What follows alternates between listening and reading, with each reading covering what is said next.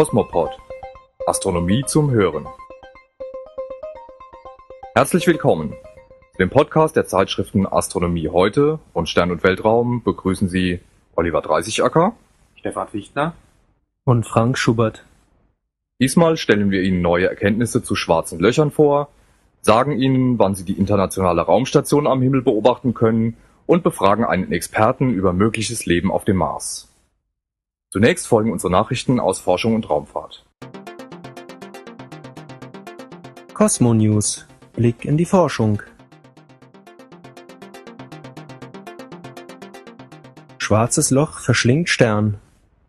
Mit dem NASA-Satelliten Galaxy Evolution Explorer, kurz GALEX, ist es Astronomen gelungen, ein schwarzes Loch beim Verspeisen eines Sterns zu beobachten.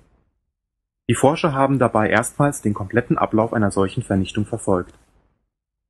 Suvi Gesari vom California Institute of Technology leitet das Team, das die neue Entdeckung machte. Das Schwarze Loch, das die Wissenschaftler beobachtet haben, befindet sich vier Milliarden Lichtjahre entfernt in einer elliptischen Galaxie im Sternbild Bärenhüter. Den Forschern gelang es, den Sturz des Sterns in den kosmischen Schlund hinein über zwei Jahre zu verfolgen. Der Galex-Satellit filmte die Ereignisse im UV-Licht. Aus den Messdaten lässt sich ablesen, dass das Schwarze Loch mehr als 10 Millionen Sonnenmassen besitzt. Das ist mindestens das Dreifache jener Masse, die sich im Zentrum unserer Milchstraße befindet. Vermutlich haust in jeder Galaxie ein supermassereiches Schwarzes Loch. Dieses kann sehr groß sein. Bislang übertrifft sein Durchmesser den eines Sterns. Kommt ihm eine Sonne zu nahe, wird sie durch die Gezeitenkräfte des Schwarzen Lochs in Fetzen gerissen. Ihre Reste kreisen dann noch eine Zeit lang um den Schlund, bis sie schließlich in ihn hineinstürzen. Schon Anfang der 1990er Jahre gab es ähnliche Beobachtungen, damals mit dem deutschen Röntgensatelliten ROSAT. Zehn Jahre später bestätigten die Satelliten XMM Newton und Chandra diese Beobachtungen und vertieften die Untersuchungen. Mit Hilfe solcher Messungen lässt sich besser als bisher bestimmen, wie viel Masse große schwarze Löcher besitzen und wie sie und ihre Muttergalaxien sich entwickeln.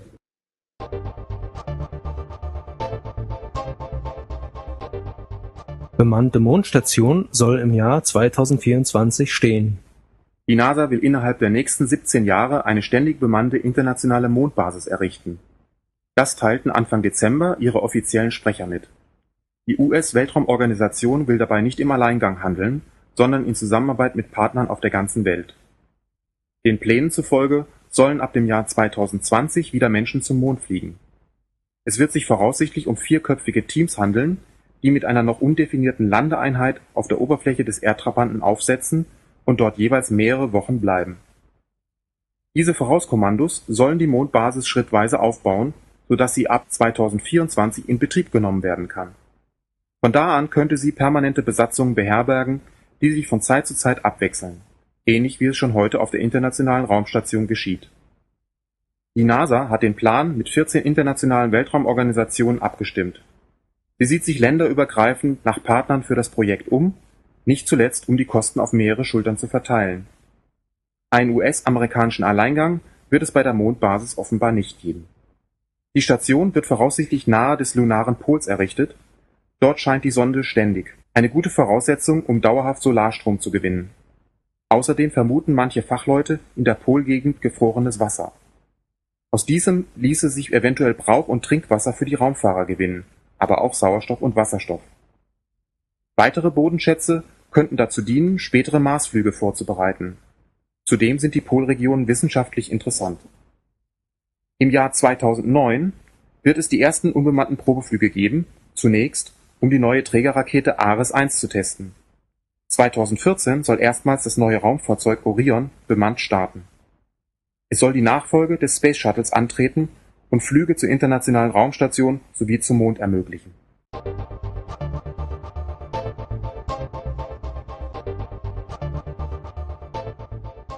Neue Sterne in unserer Nachbarschaft entdeckt. Astronomen haben 20 neue Sternsysteme in unserer kosmischen Nachbarschaft entdeckt. Damit erhöht sich die Zahl der bekannten Sterne innerhalb von 33 Lichtjahren Entfernung auf 348. Das Forscherteam um Todd Henry von der Georgia State University in Atlanta benutzte mehrere kleine Teleskope am Cerro Chololo Inter-American Observatory in den chilenischen Anden. Die neu entdeckten Sterne sind allesamt rote Zwerge. Damit nehmen diese stellaren Winzlinge unter den uns benachbarten Sternen einen Anteil von fast 70 Prozent ein. Der Fund belegt einmal mehr, dass rote Zwerge in der Milchstraße überaus häufig vorkommen. Die Wissenschaftler ermittelten die Entfernung der neuen Sterne mit Hilfe der Parallaxenmethode. Dabei messen sie die Himmelsposition des jeweiligen Gestirns zu einem bestimmten Zeitpunkt und dann noch einmal sechs Monate später.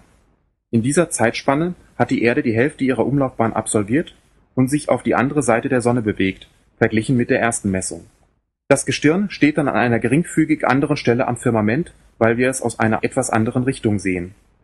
Indem Astronomen die beiden Himmelspositionen sehr exakt messen, können sie die Entfernung des Sterns auf 10 Prozent genau bestimmen, vorausgesetzt, er befindet sich nicht weiter als 300 Lichtjahre entfernt. Für die Zukunft erwarten die Forscher, noch weitere Sterne innerhalb von 33 Lichtjahren Entfernung zu entdecken. Dabei wird es sich voraussichtlich um sehr massearme Himmelskörper mit geringer Leuchtkraft handeln, vor allem rote und braune Zwerge. Cosmos Sky Aktuell am Himmel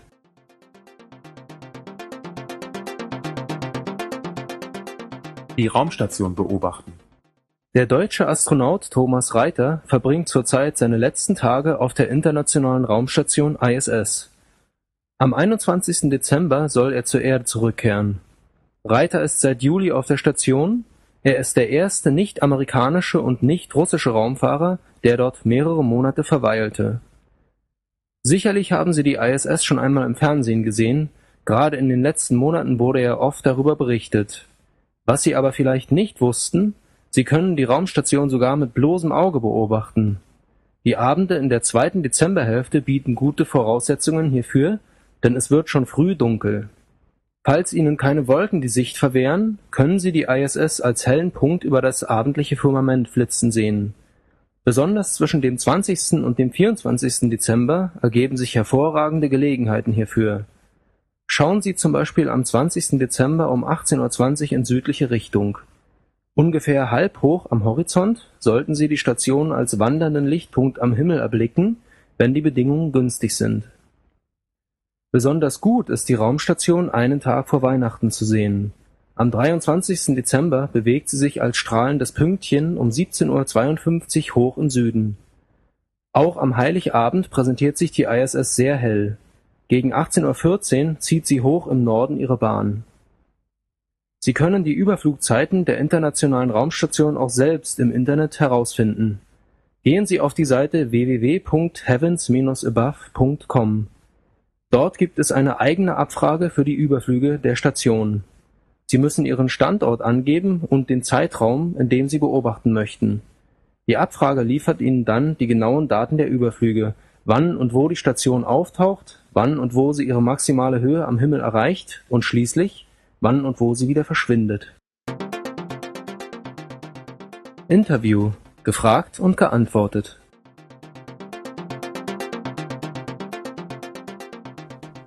Auf der Oberfläche des Mars scheint an einigen Stellen noch in den letzten Jahren Wasser geflossen zu sein. Das belegen Bilder der amerikanischen Weltraumsonde Mars Global Surveyor aus den Jahren 1999 bis 2005. Abflussrinnen an steilen Hängen von Schluchten oder Kraterwänden sind auf Mars keine Seltenheit.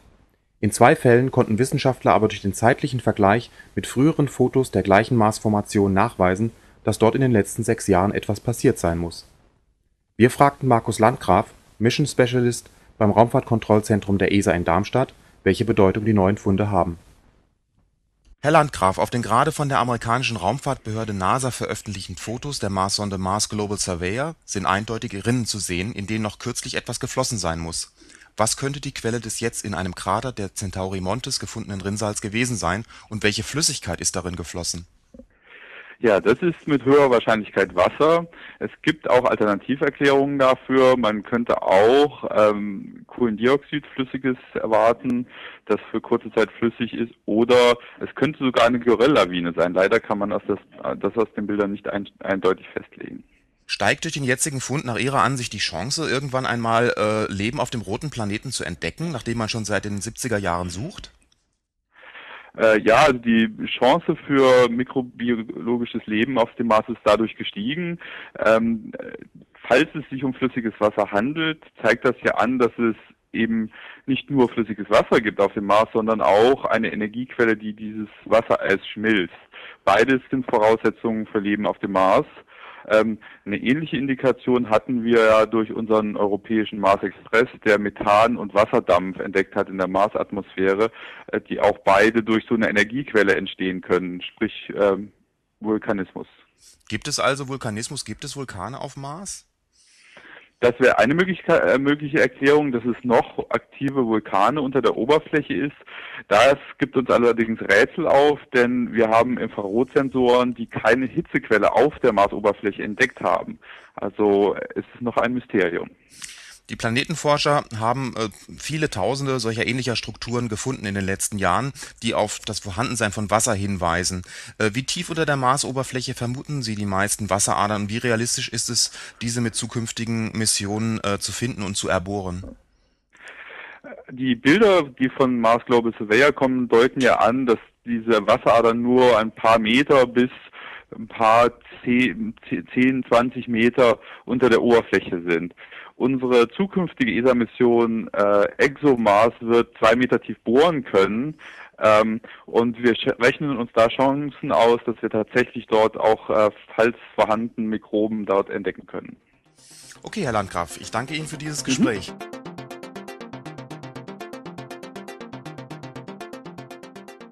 Soweit diese Folge des Cosmopods. In der Januar-Februar-Ausgabe von Astronomie heute lesen Sie unter anderem Volles Programm. Eine Übersicht der kommenden Space-Shuttle-Flüge zur Fertigstellung der Internationalen Raumstation. Einmal eins der Sterne. Blau, Rot oder Weiß. Die Farbe eines Sterns verrät viel über seine Geschichte. John Dobson. Die Teleskopbaulegende zu Besuch in Deutschland. Dies alles und noch viel mehr in der Januar-Februar-Ausgabe von Astronomie heute. Das Heft ist ab dem 14. Dezember am Kiosk erhältlich. Die erwähnten Beiträge und weitere kostenlose Inhalte finden Sie auch im Internet auf unseren Webseiten unter www.astronomieheute.de. Für Ihr Interesse am Cosmopod bedanken sich Oliver Dreißigacker, Stefan Fichtner und Frank Schubert.